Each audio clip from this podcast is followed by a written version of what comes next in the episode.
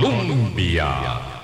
Con un país en sintonía, son en punto las 8 de la mañana. ¿Qué tal? Muy buenos días, bienvenidas, bienvenidos a esta audición del lunes 19. Iniciamos la semana. Vieran qué contenta estoy. Muy, muy contenta, de verdad. Ojalá ustedes hayan pasado un, un buen fin de semana, a buen recaudo, con mucho cuidado y atención al estado mmm, de las lluvias tan anticipadas en cuanto a la eh, fuerza con que los aguaceros nos han sorprendido en este, en este mes de la transición. Pero bueno, hay que tener mucho cuidado. Digo que estoy muy contenta de verdad porque, no sé, 14 meses atrás, eso ya es más de un año, eh, fue la última vez que me encontré aquí en el micrófono directamente en la mesa de Colombia y hablando claro con el doctor Constantino Urcullo. Y ahora, bueno, nos reencontramos un par de veces más. Él ha estado con nosotros en otras ocasiones virtualmente, por supuesto, pero abrazamos mucho la presencialidad de la conversación distendida, espontánea y, por supuesto, que pueda brindar elementos de juicio a la formación de la opinión pública, política, que es tan significativa. Doctor Urgullo, gracias por volver otra vez a Hablando Claro. Bueno, volver presencial. Volver presencial, me alegra decía, mucho. Eh, eh, hemos tenido dos encuentros eh, virtuales. Siempre es un gusto. Este, me hace falta Álvaro, pero eh, hemos estado extremando las medidas de, de, solo estar dos, ¿verdad? De estar aquí nosotros dos solos sí. hoy. Mañana vamos a conversar con Álvaro, por cierto, y con eh, don Francisco Dalanes, ex fiscal general de la República, que tiene señalamientos muy fuertes eh, que hacer sobre la conducción de una institución que tiene tanto poder y que es tan determinante en el entramado de la institucionalidad democrática del país como el Ministerio Público. Así que yo lo invito para que nos escuche. Ahí la estaré escuchando con mucha atención. Y en los desayunos de Radio Universidad todavía los viernes, don Constantino. Todavía los viernes después de 20 años, doña Vilma. Siete años. Eh, 7, 7 AM, perdón, 7 20 AM. años a las 7 de la mañana. Usted empezó también, ¿verdad? Sí, hace muchísimos años. En yo, 2001 yo colaboraba con, con, Desayunos de Radio Universidad con el querido amigo Manuel Rojas. Los miércoles me tocaba a mí. Sí, yo, yo desde entonces estoy los viernes. Es, es un buen día, es un buen es día un buen para día. Hacer, hacer, cierre de semana. Nosotros estábamos esperando hacer cierre de semana con el Partido de Liberación Nacional, don Constantino, y por eso yo le pedí que conversáramos hoy hace ya días atrás para ver un poco el estado de la situación, pero viera que lo tengo que sorprender con una pregunta que, que, no le había planteado, pero que sé que usted puede responder muy bien. He estado en varias reuniones de amigos y, y personas, digamos, conocidas, y casi siempre escucho la misma pregunta, ¿por qué en Estados Unidos vacunan tan rápido y hay tantas vacunas y por qué en Costa Rica no hay vacunas? Y el fin de semana le preguntaron al presidente de la República que si eh, cómo veía él que hubiesen costarricenses viajando a Estados Unidos a vacunarse.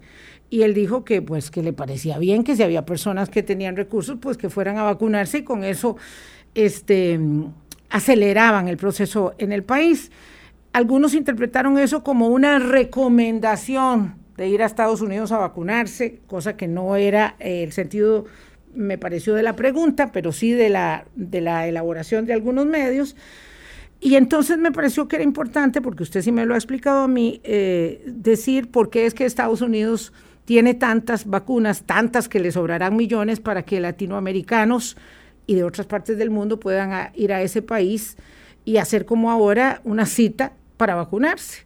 Y aquí no se puede porque no tenemos suficientes vacunas. Eh, alguien dijo que, pues, que es, alguien cree que es por, por lentitud, por inutilidad. Bueno, yo no, no, no, pienso eso, doña Vilma. Yo creo que el gobierno aquí se adelantó casualmente en contratar con Pfizer y en contratar con AstraZeneca, con las limitaciones que se han señalado, pero que no son tales, uh -huh. y luego este, y en inscribirse en el mecanismo COVAX. El gobierno negoció la cuestión de Pfizer desde finales de octubre, inicios de noviembre y además compró un millón adicional de, de, vacunas.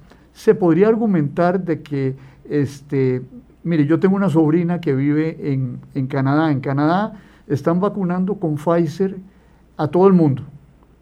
Este, y, los y a mi sobrina la vacunaron, que trabaja en un hospital, y le dijeron, en 90 días le damos la segunda dosis. ¿Por qué? Porque fue una decisión de política pública de, de salubridad de decir, bueno, este, bajamos la probabilidad del 80%, no al 95%, que es lo que da la, la, vacuna en las dos dosis, pero así salvamos muchas vidas.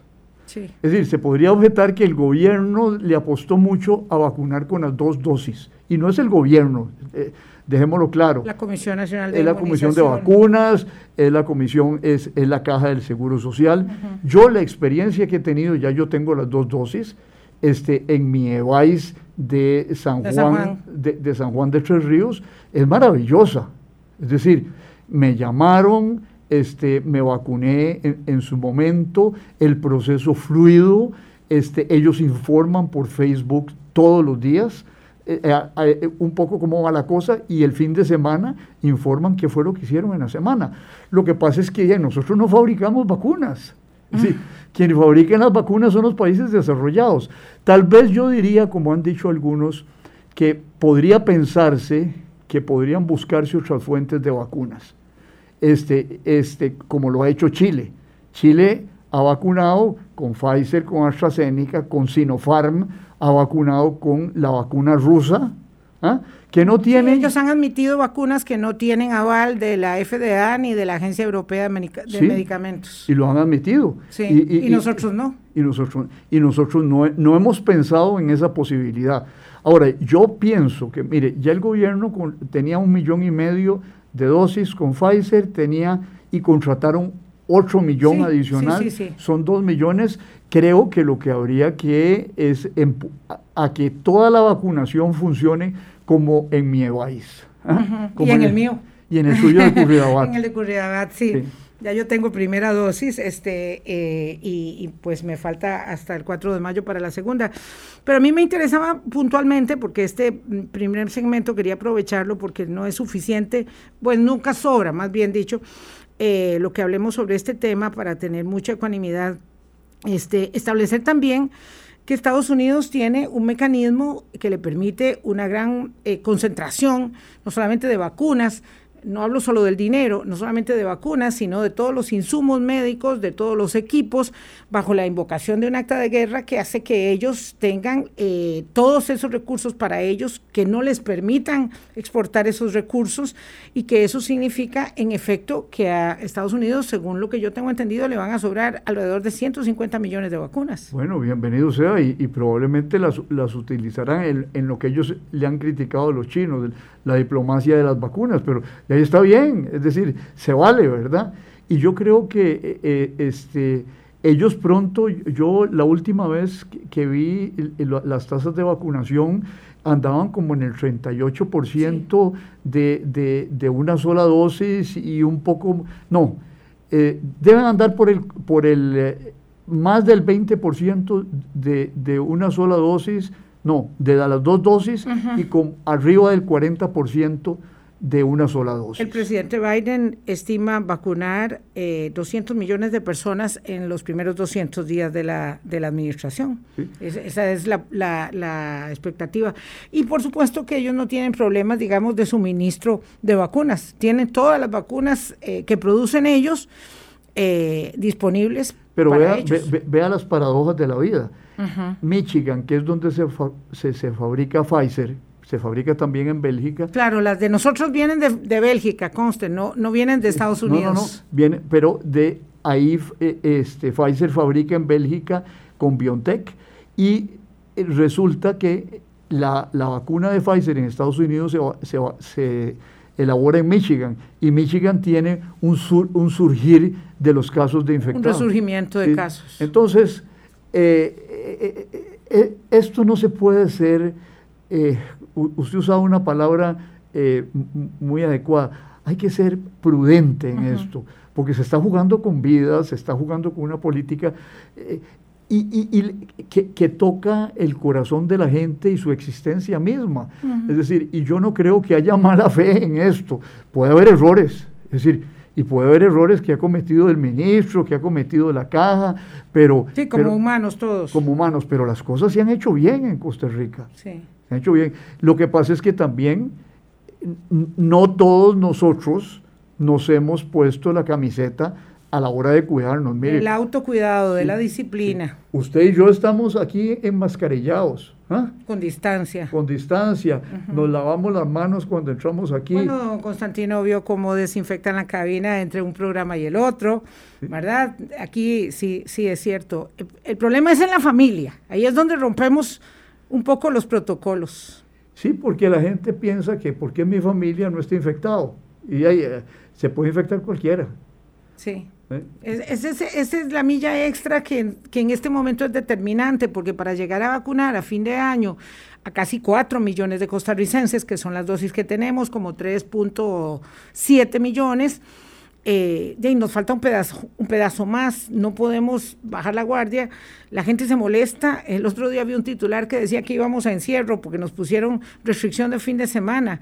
Eso nos salió baratísimo, Constantino. La restricción de fin de semana es efectiva. Hay quienes políticamente quieren usar eso como una arma para decir, oí a un diputado diciendo que eso no se había demostrado que fuera efectivo, pues entonces no ha leído ni el informe del Estado de la Nación, ni los informes que hacen en la Universidad de Costa Rica de lo efectivo que ha sido la restricción vehicular y de lo eh, creativo que resultó hacer una restricción de movilidad sin conculcar las libertades constitucionales. Mire, y, a veces las libertades constitucionales necesitan límites. Sí. los derechos constitucionales no son derechos absolutos. Es decir, eso es algo que lo ha señalado muy claramente la Sala Constitucional. Vea usted. Y además los derechos constitucionales míos llegan hasta que no afecte los suyos. Hasta que yo no le infecte a usted. Exactamente. Y figúrese que, por ejemplo, de ahí, Francia en toque de queda, Italia también, el Reino Unido ha logrado salir de una situación muy, pero muy, muy, muy difícil en la medida en que hicieron un cierre brutal. Por ejemplo, hasta la semana pasada abrieron los bares y, Una gran noticia que habrían los pubs, que son unos lugares tan emblemáticos en, eh, eh, en, Inglaterra, ¿verdad? Tan queridos, donde la gente se reúne pues a oír música, tomar cerveza, comer comida local. Tirar dardos. Sí. Sí. Entonces, yo, yo lo que creo es que hay que ser cuidadosos, no eh, extralimitarse en eso. Este, y, yo creo que todos tenemos que aceptar limitaciones. Es decir, eh, eh, hemos estado usted y yo encerrados eh, este, en nuestras casas, no por propia decisión, mm. más de un año al día de hoy. Este, hemos dejado de ver amigos, gente que amamos. Este, no celebramos nuestros cumpleaños como lo hacíamos en otros momentos, ya esperando que habrá una oportunidad para volver a hacerlo. Yo ayer, y bailar. Y... Yo ayer brindé con el, con el papá de mi vecina de 83 años a través de el seto que divide nuestras las dos casas, Las dos casas y nos tiramos. Eh, él me pasó el vasito, yo le serví, él ya está con las dos dosis, yo le serví un poquito de licor de pera y brindamos. Y, y él es español y cantamos en, eh, este, canciones españolas, pero de ahí hasta ahí. Cada uno en su patio. Cada uno en su patio, ¿verdad? De ahí hay que aguantar, hay que aguantar. Hay que aguantar y, y una, un señalamiento para ir a pausa y venir con el tema eh, de coyuntura política. Es muy bueno que los candidatos de todos los partidos o aspirantes a candidatos de partidos políticos y los diputados y todos nosotros los medios también no hagamos política con crisis sanitaria, porque esto es muy delicado eh, y realmente estamos en un momento donde la gente tiene una gran ansiedad por recibir la vacuna y uno lo entiende porque como nosotros ya la recibimos, don Constantino, sabemos lo que se siente, esa sensación de abrigo, de protección, de que ya te llegó el momento en que la seguridad social te cubrió hasta este punto, ¿verdad? es muy significativo y hay mucha gente sufriendo. Tus hijos no se han vacunado. Ah, no, y les falta mucho. Porque son menores. Mi esposa no se ha vacunado. ¿ah? Sí, todavía no le ha tocado. Todavía no le ha tocado porque es, menor que yo, pero entonces el, tema está en que hay que tener calma y eh, este, yo entiendo que la gente, pero una cajera de un supermercado me decía ayer, mire, este, el problema es que la gente no quiere entender que si hay enfermos, no hay consumo. Y si no hay consumo, nos echan a todos y hay desempleo. Entonces eso es un delicado equilibrio, pero no se trata de, eh, de, insultar al presidente, no se trata de insultar al, al ministro Salas diciéndole ese polito, un hombre que se, se, ha metido a fondo en el asunto, lo mismo el señor Ruiz de la, de, la caja. Eh, calma, calma. Lo que pasa es que nunca, nunca hemos vivido guerras y catástrofes grandes.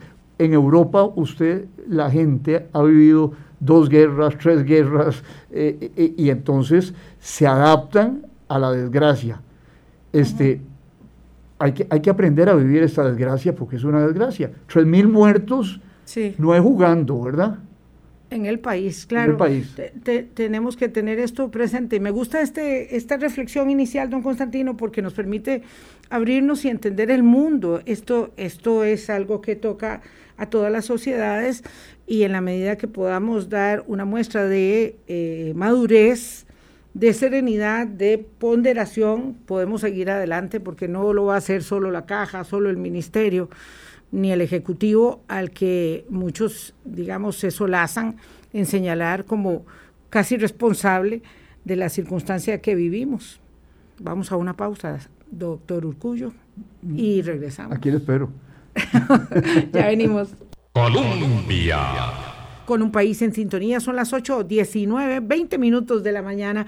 El Partido Liberación Nacional concretó ya eh, la inscripción de aspiraciones para la candidatura presidencial para la elección primaria nuestra, que será, o de ellos más bien, que será el 6 de junio. Primera vez en la historia de Liberación Nacional que va a una convención con cinco aspirantes. En la pasada elección fue con cuatro y ahora va con cinco aspirantes, los actuales diputados eh, Roberto Thompson y Carlos Ricardo Benavides, el expresidente José María Figueres, ah, el ex candidato presidencial don Rolando Araya, es candidato presidencial de segunda ronda en, 2002, bueno, primera y segunda obviamente, y el politólogo Claudio Alpizar eh, son los contendientes.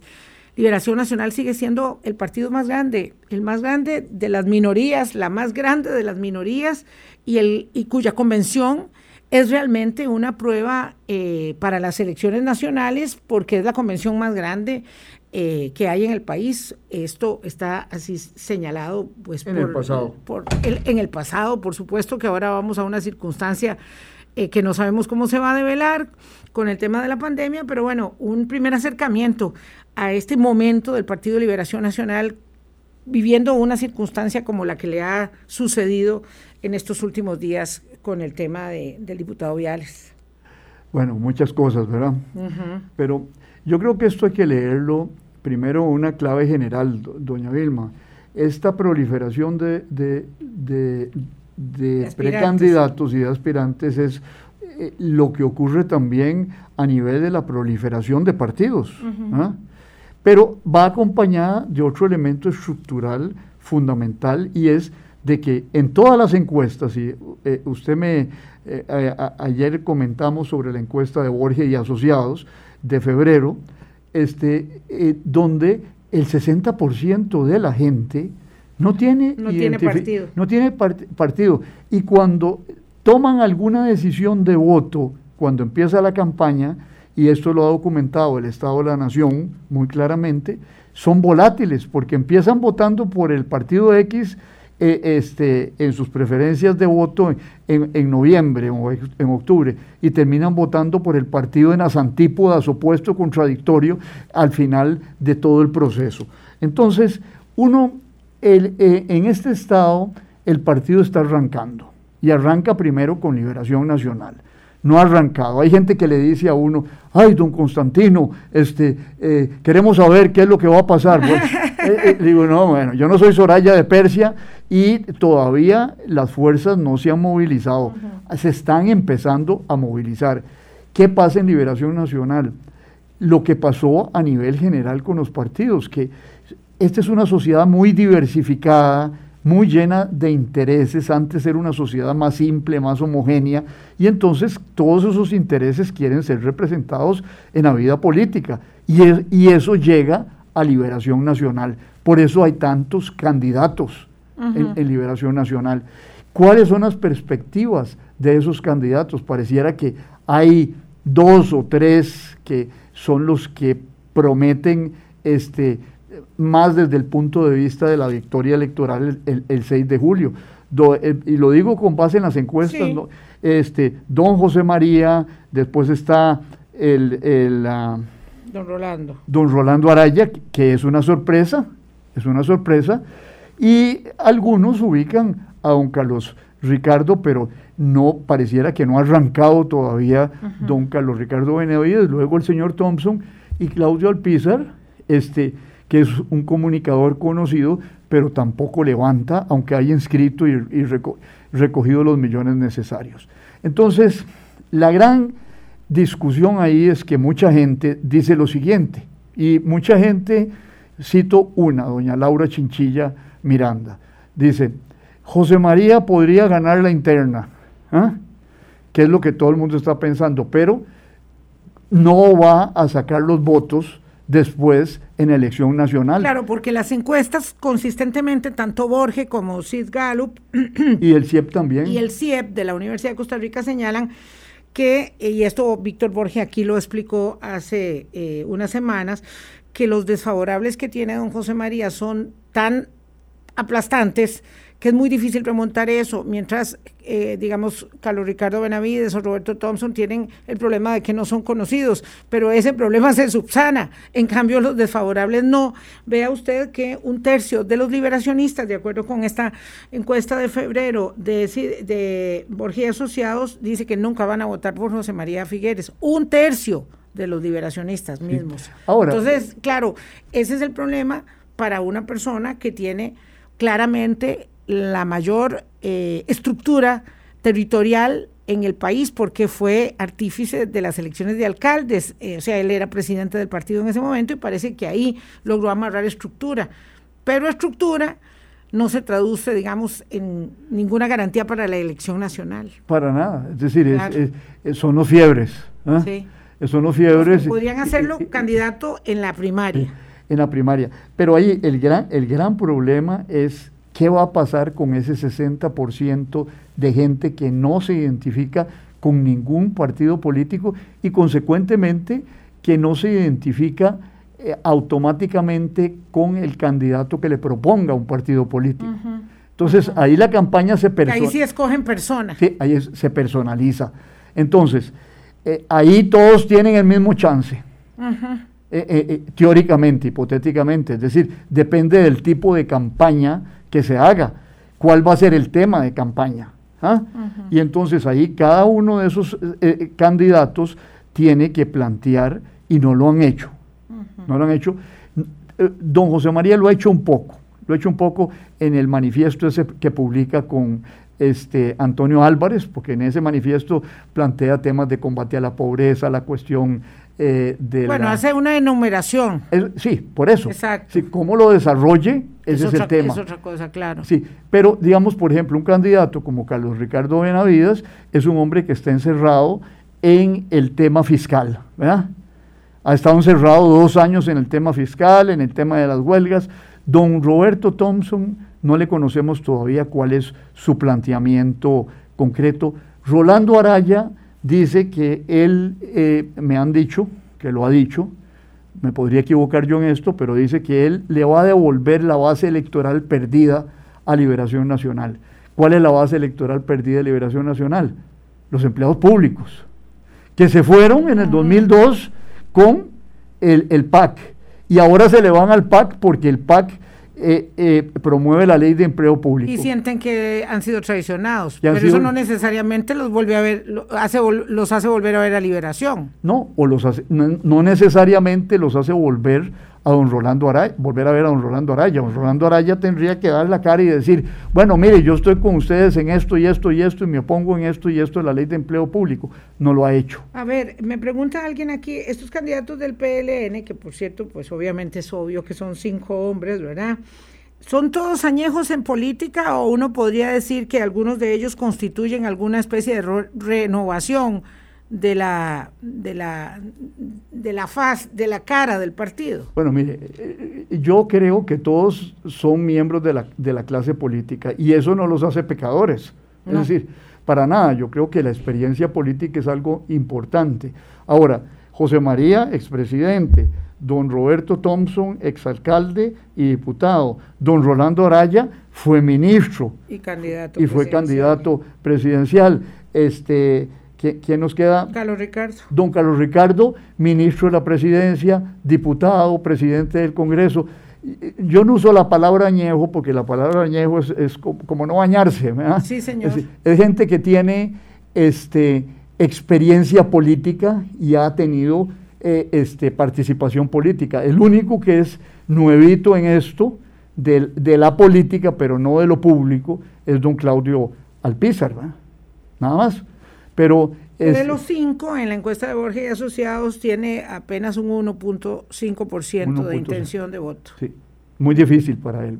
Muy difícil. Muy difícil. Ah, vamos a ver, don, ahora que usted habló de la experiencia y dice que todos tienen experiencia, Doña Cristiana Figueres dijo el viernes que ella va a estar segura que los costarricenses, los ticos y las ticas, dice, vamos a buscar un líder que tenga experiencia y conocimiento en la mano derecha y honestidad y ética en la izquierda. Bueno, fuerte eso. Es muy fuerte, es muy fuerte hacerlo público porque eso es un conflicto familiar. claro, está diciendo que su hermano no es, digamos, sin decirlo. Sí, yo creo que lo, que lo que está diciendo es de que ellos están resentidos como familia por una, un conflicto familiar en torno a los bienes de la señora doña Karen. Entonces, eh, a mí me parece que eso no es extrapolable directamente a lo público, me parece que es una, una, una cuestión privada, pero obviamente yo, le, como usted vimos el, el el, video de Doña, Cristiana, Doña Cristiana. Que lo hace, perdón, en respuesta a la afirmación de don José María Figueres de que sus hermanas estaban eh, con el PAC. Eso fue lo que dijo don José María cuando le preguntaron si iba a tener el respaldo político de su hermana sí, Pero, sí, pero eso, eso es un pleito familiar, doña Vilma. Eh, créame que ese es un pleito familiar, es un conflicto familiar este, que lo están llevando a la arena política y lo van a llevar a la arena política y puede tener consecuencias negativas para don José María. Pero eh, la raíz de eso no es un conflicto político de que Kirsten y doña Cristiana sean PAC, no, no la raíz de eso... Eso fue lo que argumentó don José María. Sí, sí, sí, claro. No, no, porque él tampoco quiere de, develar lo Entonces hay que tener mucho cuidado con eh, lo que se diga y lo que se deje de decir en ese contexto. Don José María Figueres hasta hoy es un candidato que no atiende entrevistas. Eh, eso es sostenible a largo plazo porque lo que se ha hecho con él es eh, que hable a través de las redes sociales o que hable, por ejemplo, en el discurso de presentación de la eh, inscripción. Me pregunto si eso es sostenible toda la campaña. No, eso no es sostenible.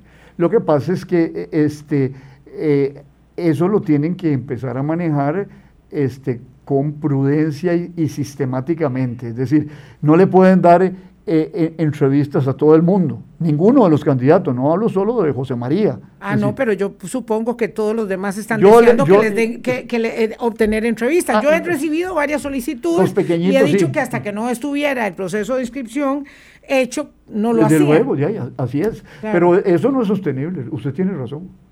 Sí, tendrá que variar su estrategia de campaña. El candidato a vencer es José María Figueres, para todos los otros cuatro este, el candidato, yo creo que no es, es el que está mejor posicionado, usted lo ve en todas las encuestas, no son distancias eh, siderales o, cósmicas, pero es el que va adelante. Y entonces, bueno, yo, yo creo que el problema también está cuando uno hace política, que uno no se puede plantear este, eh, en términos negativos una campaña, tiene que plantearla en términos positivos. Y entonces, eh, como decían las hermanas Paul, yo nado en mi carril y no vuelvo a ver al lado. Ninguno, ninguno de ellos, por lo menos hasta el momento, le conozco yo un planteamiento sistemático y claro de ideas fuerza, por ejemplo, eh, este, salvo las cosas que ha dicho José María. Algunas que tienen sentido, otras, por ejemplo, como que yo voy a traer el mundo a Costa Rica.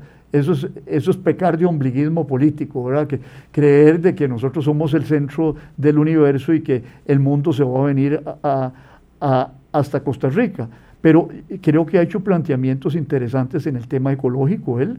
me parece que lo, ha desarrollado a través de su experiencia a lo largo de los años, pero los otros yo todavía estoy a la espera. Por ejemplo, hace, unos días un, queridísimo amigo, este, empresario y economista, me decía, pero Tino, es que hay que dejar claro de que qué, es, qué son las implicaciones de cada una de estas candidaturas para el país. Y le digo yo, mira, yo como politólogo, y siendo serio profesionalmente, en este momento no te puedo decir, porque yo no conozco el planteamiento de cada uno de ellos. Sí, sí. si alguno de ellos viene y dice, aquí se va a subir la base contributiva o vamos a eh, restringir eh, no sé, la, o ampliar la inscripción a la seguridad social para los trabajadores independientes de esta manera, o vamos a... O vamos a hacer lo que hizo Don Pepe, crear un 10% de impuesto al capital. Exacto. Entonces ahí uno dice, wow, esto sí marca una diferencia sustantiva, porque si yo digo que voy a acabar con la pobreza, o que voy a traer el mundo a Costa Rica, o que...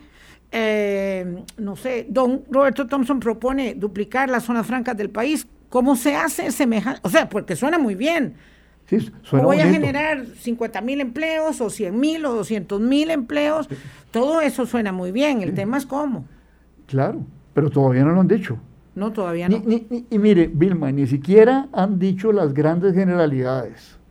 Este, de líneas estratégicas generales. Lo que han dicho y es lo que dicen todos los políticos en todas las campañas. Vamos a eliminar la pobreza, vamos a, destinar más recursos a la educación, vamos a bajar las tarifas eléctricas, eh, todo ese tipo de cosas que, bueno, ya, ya yo que tengo... Y ya, montados en, en, el caballo resulta que no se podía. No, porque la pregunta fundamental es la que usted hace, es el cómo. ¿Cómo, ¿Cómo disminuyo la pobreza? ¿Qué voy a hacer para disminuir la pobreza? Reactivar la economía. No he visto este, consigna más vacía que esa. Desde luego que hay que reactivarla. ¿Y don Claudio que dice que él es el verdadero y único socialdemócrata? Yo no le he oído decir eso. No, yo lo he oído varias veces, claro, porque él, digamos, sí representa, sí encarna la verdadera socialdemocracia y por eso dice Pero que, representa, ahí lo que hay que definir es qué significa socialdemocracia. ¿ah? En, el 2021. En el 2021 y en Costa Rica. Porque yo, yo, le recuerdo una cosa, don Pepe eh, siempre se resistió a definirse como socialdemócrata. ¿ah? Nunca quiso definirse como socialdemócrata porque él decía que el liberacionismo era un movimiento específicamente costarricense que no cuadraba con la socialdemocracia europea.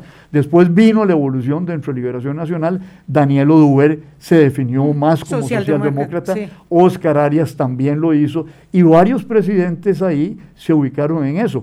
Pero bueno, hoy día en Liberación Nacional, ¿quién, ¿quién define qué es socialdemocracia? Si lo que ha hecho Liberación Nacional es ocupar el lugar en el, hacia el centro derecha que ocupaba el PUSC hace unos años y este, apartarse, y, puede ser correcto, ¿ah? apartarse de la, la, definición del Estado como el centro de la acción política a confiar más en el mercado que en el Estado obligado por la realidad de la economía mundial o porque en efecto, digamos, ideológicamente eh, prefirieron dar ese viraje?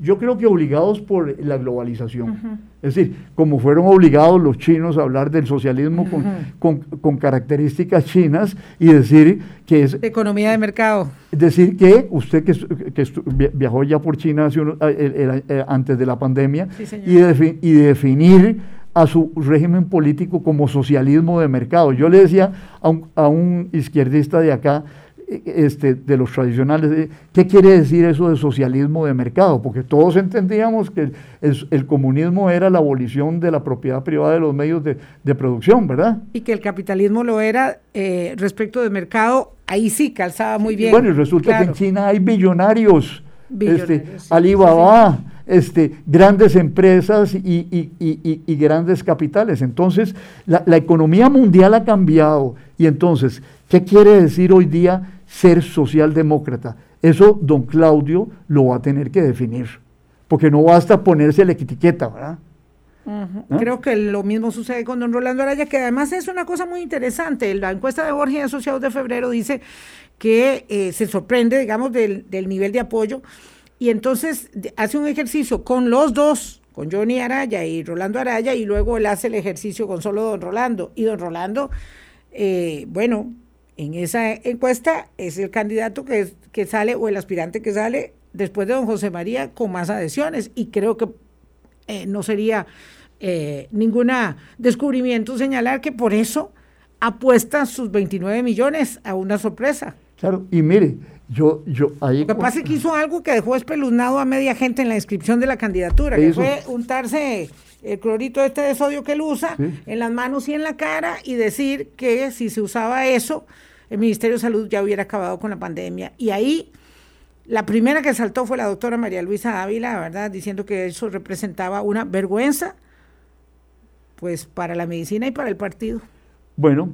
Eso, este, eso va a ser muy polémico. Con eso va a ser polémico, pero mire, hablando de socialdemocracia, hace unos años Rolando publicó un libro que se llamaba El socialismo cuántico. Si yo fuera uno de sus contendientes, le, le, preguntaría, bueno, don Rolando, ¿qué es la diferencia entre su socialismo cuántico y, el y la socialdemocracia de que este, se reclaman otros candidatos del Partido de Liberación Nacional. Problema serio. Es decir, eh, eh, eh, ¿qué es socialismo cuántico? ¿Qué es socialdemocracia? ¿Qué es ser neoliberal? Porque eso es una palabra... ¿Y todo eso le habla al elector de hoy? Todo eso, porque Yo creo que el otro tema es cuánto, desconectados están los partidos, bueno, ese es un gran tema, de las realidades de la gente y cuán desconectado realmente está, en este caso, digamos, Liberación, metido en el ombligo de su propia campaña, obviamente, ¿verdad? Cada partido está en lo suyo, eh, sin volver a ver lo que está eh, pensando, creyendo ese cúmulo de electores, eh, sobre todo ese 60%, que es donde tienen que ir a pescar todos, de gente que no tiene partido. Es que la gente ya no es decir, yo no sé si alguna vez ha votado por ideologías, probablemente votó por ideologías en, el siglo XX. Sí, hoy más este, por, digamos, o por banderas, diríamos, más bien. Sí. no, no, o, por identidades políticas con respecto a problemas concretos, pero nadie va a ir a votar porque este es más socialdemócrata que el, otro. Y, o, menos socialdemócrata que el otro. Hay problemas serios, la pandemia, ¿ah? la pobreza. Claro, pero si don Rolando Araya ofrece un remedio mágico para acabar con la pandemia, eso no puede ser una propuesta. Eso le va a acarrear muchos problemas. No le va a acarrear muchos votantes. Pues a mí me parece que eh, no le va a acarrear muchos votantes porque van a salir todo el estamento médico a decirle, mire, y científico, mire señor, en ningún lado del mundo se está diciendo esto, más bien se habla de los efectos negativos que esta cuestión podría tener. Entonces, si él va a hacer de eso, va a pasar del socialismo cuántico al, socialismo del hipoclorito, de sodio, de sodio o, lo que fuese, a mí yo no, me he aprendido ese nombre, este, yo, creo que no tiene, eh, eh, no creo que eso tenga posibilidades movilizadoras. La gente está preocupada por el desempleo, la gente está preocupada porque no le alcanza. Y porque lleguen las vacunas. Y, porque, la gente, y porque el empleo se mantenga, el que tiene empleo y que el que no tiene encontrarlo. Y un elemento negativo de toda campaña. Es decir, un gran asesor político norteamericano, este, Joe Napolitan, que fue el asesor de Oscar Arias en el 86, en una parte de la campaña, decía que en el fondo toda campaña es un referéndum sobre el gobierno que termina. Y esta campaña va a tener un componente de ese tipo. Usted lee, por ejemplo, un medio... Pero ya hablamos de febrero, claro. Sí, ya hablamos de... la gente... No, y, hablamos de hoy. Y de la primaria también. No, en, la primaria probablemente usted se va a encontrar gente que va a decir, le va a decir a, Carlos Ricardo, usted ha sido el jefe de fracción del, del, PAC en, Asamblea Legislativa. Mm. No ha sido enteramente liberacionista. ¿Ah? ¿Por qué? Porque con razón o sin razón se ha apuntado a los proyectos del gobierno y ha sido un defensor de esos proyectos del gobierno. Sí, y ese es el, esa es la factura que tiene a lo interno, claro, claro que la tiene. Claro, podría ser que en, cuando los historiadores en 50 años escriban la historia de Costa Rica digan, este hombre fue un hombre serio, responsable, que antepuso sus intereses partidarios y logró que Costa Rica saliera de la crisis. Pero en el momento actual, ¿cuál es la situación del gobierno?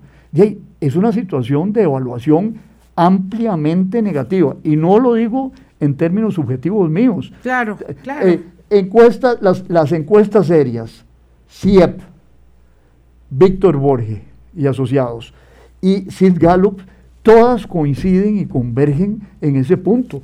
claro, claro. Eh, lo mismo le pasó a doña Laura al final de sus ocho años de mandato, porque son dos mandatos sumados y es un costo político enorme. Sí, y dos, dos mandatos sumados y pandemia. Y pan, no, demasiado. Sí, claro, claro.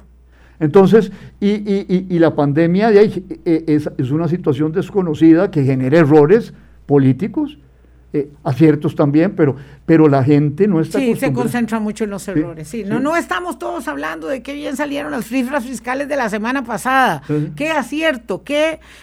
no, no, estamos en otra cosa, es cierto, ¿verdad? Y normalmente sobre las manchas en el mantel. Vamos a una pausa, doctor Urcullo. Ni una sola mujer se inscribió en Liberación y la unidad, que es un partido donde ha habido, digamos, más resistencia, al surgimiento del liderazgo femenino, va por primera vez a la contienda con una mujer. Por primera vez serán tres los aspirantes, dos diputados y doña Linet Saborío, ex vicepresidenta. Ya venimos. Colombia. 8.46 minutos de la mañana, don Constantino Urcullo, por primera vez el PUS sorprende con una nominación eh, femenina. Doña Linet Saborío, fuera del ojo de la política durante tanto tiempo, ex vicepresidenta, ex directora del organismo de investigación judicial hace ya bastantes años. Estamos remontándonos a la época del gobierno de Abel Pacheco, el último del PUSC, va de candidata. Va, sí, 17 casi. Sí, va de candidata, de aspirante, junto con los exdiputados, eh, perdón, junto con los diputados Pedro Muñoz y Erwin Macís. Estamos hablando de tres personas totalmente desconocidas para la opinión pública hoy, en un partido impresionantemente residual, porque de acuerdo con esta encuesta de Borges y Asociados que referíamos, el PUS mm, tiene una intención eh, de voto, digamos, duro de 4.8%. Sí. Y un partido, ¿Qué dice usted de eso? que es un partido muy debilitado porque este, eh, yo, lo defino como una federación de feudos provinciales. ¿eh? Es, es, decir, con una ausencia de dirección y liderazgos nacionales significativas. Vea que hasta el próximo, hasta el, pasado candidato presidencial ya dijo, don Rodolfo Pisa, que no va a ser, no va a ir con el PUSC, ¿verdad? No. Y entonces, este, eh, quiere decir que la, la, estructura nacional de ese partido, que es importante para una candidatura presidencial y también en el proceso de selección de los diputados que se hace por asamblea provincial. Entonces, por eso le, llamo yo feudos provinciales.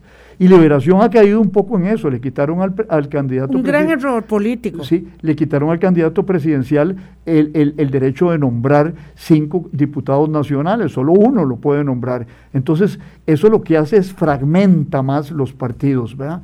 Los partidos se, se hiperfragmentan. Y eso lo lograron los alcaldes de Liberación Nacional que tiene mucho poder hoy. Es que un día vamos a hablar de cómo se ha dado esa, esa reestructuración del partido, se ha dado, no sé si es en los términos idóneos u óptimos para quien lo puede ver desde afuera como usted, eh, en el diseño, digamos, de la mm, reingeniería de un partido. Eh, habrá que ver, pero lo cierto es que eh, el candidato presidencial no tiene, no tiene, no tiene poder y no tendría poder como presidente de la República sobre la función. Y es que ese es el problema, es el desmoronamiento del sistema de partidos. Y no es sustituido por un sistema de partidos que garantice la unidad, la congruencia, la, persistencia, porque cuando usted tiene nueve partidos y, y, cuántas subfracciones en este momento, ¿verdad? Es decir, eso es manejable en, en, un, en, una, en un régimen parlamentario como por ejemplo Dinamarca. En Dinamarca hay nueve partidos y yo les recomiendo a ustedes, si pueden ver en Netflix la, la, serie eh, Borgen, porque entonces se pueden establecer alianzas sólidas, no alianzas de eslóganes como gobierno de unidad nacional, ¿verdad? No, no. Es decir, yo le pongo a usted aquí tantos diputados, usted pone tantos diputados y nos ponemos de acuerdo sobre un programa común donde vamos a votar por esto, esto y esto y esto. Eso es una coalición parlamentaria. Pero es una alianza además que se prueba día a día. Es una alianza que, que, que, tiene muchos, eh, muchas eh, contorsiones, obviamente, como cada eh, coalición política, ¿verdad? Habrán resultado más o menos efectivas hablo en Alemania, como esta que usted señala en Dinamarca, ¿verdad? Pero ya son coaliciones. Es que, son coaliciones orgánicas. Orgánicas. con partidos que tienen estructura, que no son cascarones. Aquí que no son cascarones, de cascarones. cascarones de papel, ¿verdad? Sí. El tema de la, del PUS es muy interesante porque de verdad este, esta denominación de Federación de Feudos Provinciales hacen que lleguen eh, líderes pequeños muy pequeños que cada uno hace valer su cuota y ellos no, no son un partido político. Son, sus cuotas territoriales. Y, y, y, y la, el gran panorama, el gran, el gran mapa nacional no figura. Claro. No, hay una visión país. No hay visión país, no hay eh, eh, raíces nacionales dentro de las élites nacionales en, en, diversos campos económicos, sociales, culturales. Entonces, ese es el problema. Si yo lo que represento... Sí, aquí vamos a ver si gobierna Guanacaste, si gobierna Pérez Celedón, si gobierna San José, eso es lo que vamos a ver en el PUS. de Atenas, ¿verdad? Sí, gobierna claro. Ah, qué tristeza. Eh, el PAC no tiene eh, todavía definición más allá de que será en julio. Siempre ellos hacen la convención un mes después de los otros partidos y es una convención pequeña. Y sería el único partido que falta por hacer convención porque todos los demás hacen escogencia en, asamblea, en, asamblea, nacional. Que es, digamos, como, como a dedo, más o menos. Eh, más o menos. Más o menos, sí. Más o menos. Ahora, este... El, PAC debería prepararse para una buena bancada de diputados pensando en que su mejor destino es la silla de la oposición. Eh, sí, eh, y, de qué tamaño esa silla, verdad? ¿Cuántas sillas? Sí, porque ahora fueron 10, ¿verdad? Creo 10 o 9. señor. Es lo que tienen. Entonces, yo creo que el PAC lo que después de este gobierno que es evaluado sistemáticamente a la baja, que va en caída y va a continuar en caída, yo, yo no creo que ya se, se reponga de, la, de la mala evaluación de los ciudadanos y yo creo que ya, y el PAC podría aspirar a, tener una representación parlamentaria de cinco o seis diputados. Pero tendría que buscar unas muy buenas nominaciones. Desde luego, desde luego. Y bueno, los candidatos. Y ese ha sido un problema del PAC siempre. Eh, siempre ha sido un problema del PAC, pero vea que el PAC ha creado una, una nueva eh, subclase política. Hay gente ahí buena que ha quedado de las, de las, de las campañas pasadas y del ejercicio del poder en el pasado. Por ejemplo, bueno, eh, pienso en una mujer tan valiosa como doña Janet Ruiz, por ejemplo, presidenta de la Junta Directiva del, del Banco Nacional. Pienso que este, claro. Eh, eh, ha habido varios diputados muy muy buenos. Hay varios diputados buenos que podrían reaspirar a hacer representar el partido y ya gente con una cierta experiencia, no eran nada más los denunciantes de la corrupción estilo Tom, ¿verdad? el, el moralismo original del PAC. Ya hay gente que sabe cómo funciona el Estado, cómo funciona el gobierno. Esa gente debería volver a la Asamblea Deberían volver. A la Asamblea Legislativa. Mm. Pero, pero, Voy a preguntarle eso a doña Janet, a ver si, si se siente bien con esa recomendación o si, o si más bien se mete bajo la mesa y dice, ya no, porque la gente no se quiere remojar en política. Ah, sí, sí. Es un campo minado. Su honra va paseada por el piso y ya no, no hay gente y, y no solo la honra Sí, claro, eh, eh, todo. el bolsillo, en la reforma. El bolsillo, las acusaciones, eh, la estigmatización. Ya, ya, la familia dice, no, por favor, ah, vamos a ver, esto lo vamos a averiguar.